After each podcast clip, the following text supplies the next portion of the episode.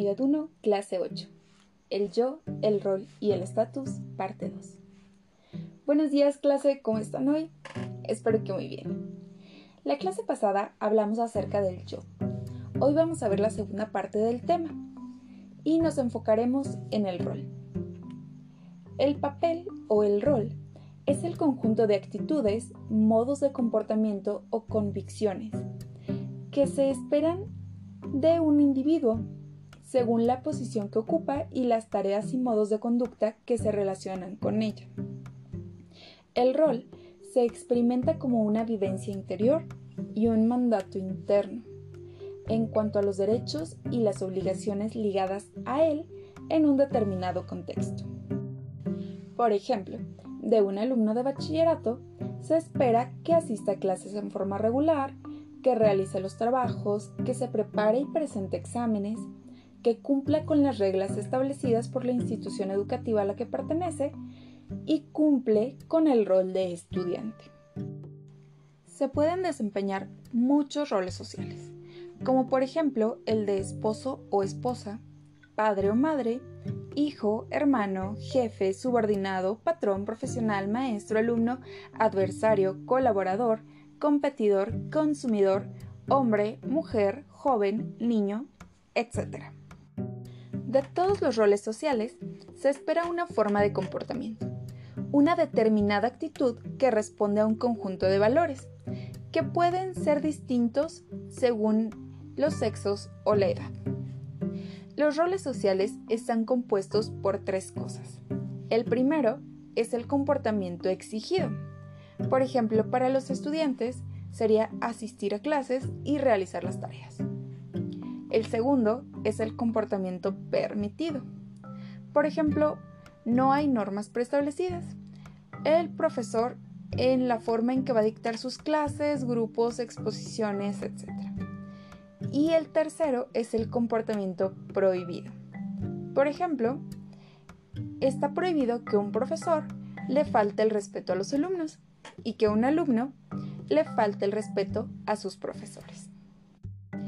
Cuando el rol es ambiguo, por ejemplo, el del adolescente, que no es ni un niño ni un adulto todavía, se produce un conflicto por una falta de aceptación social, un rechazo, discriminación, prejuicio y carencia de modelos fijos como parámetros de cómo actuar.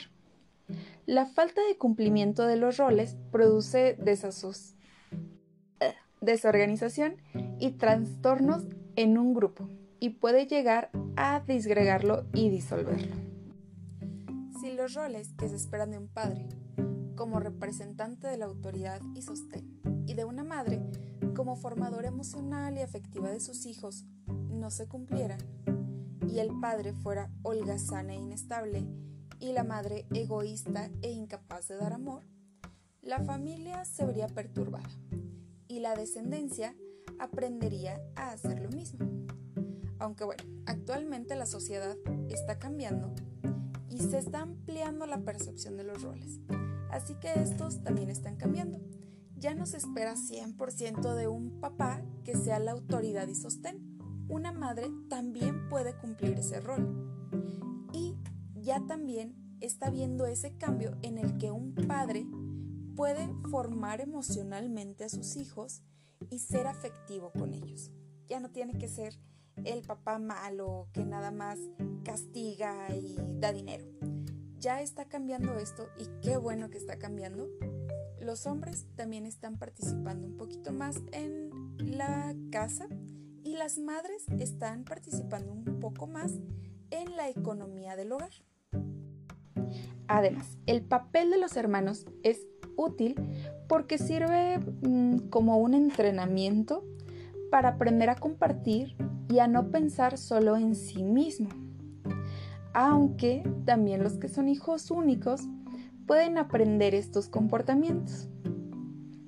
Los roles son complementarios, o sea que para cada rol existe otro contrapuesto y una relación interpersonal correspondiente entre ellos.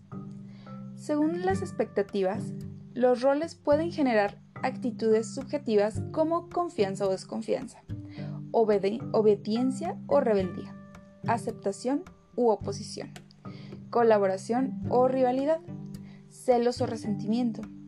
Y cuando más estrecha sea la conexión o el vínculo entre los miembros y más cosas en común realicen, mayor será la posibilidad de la ocurrencia de cualquiera de estas oposiciones, tanto negativas como positivas.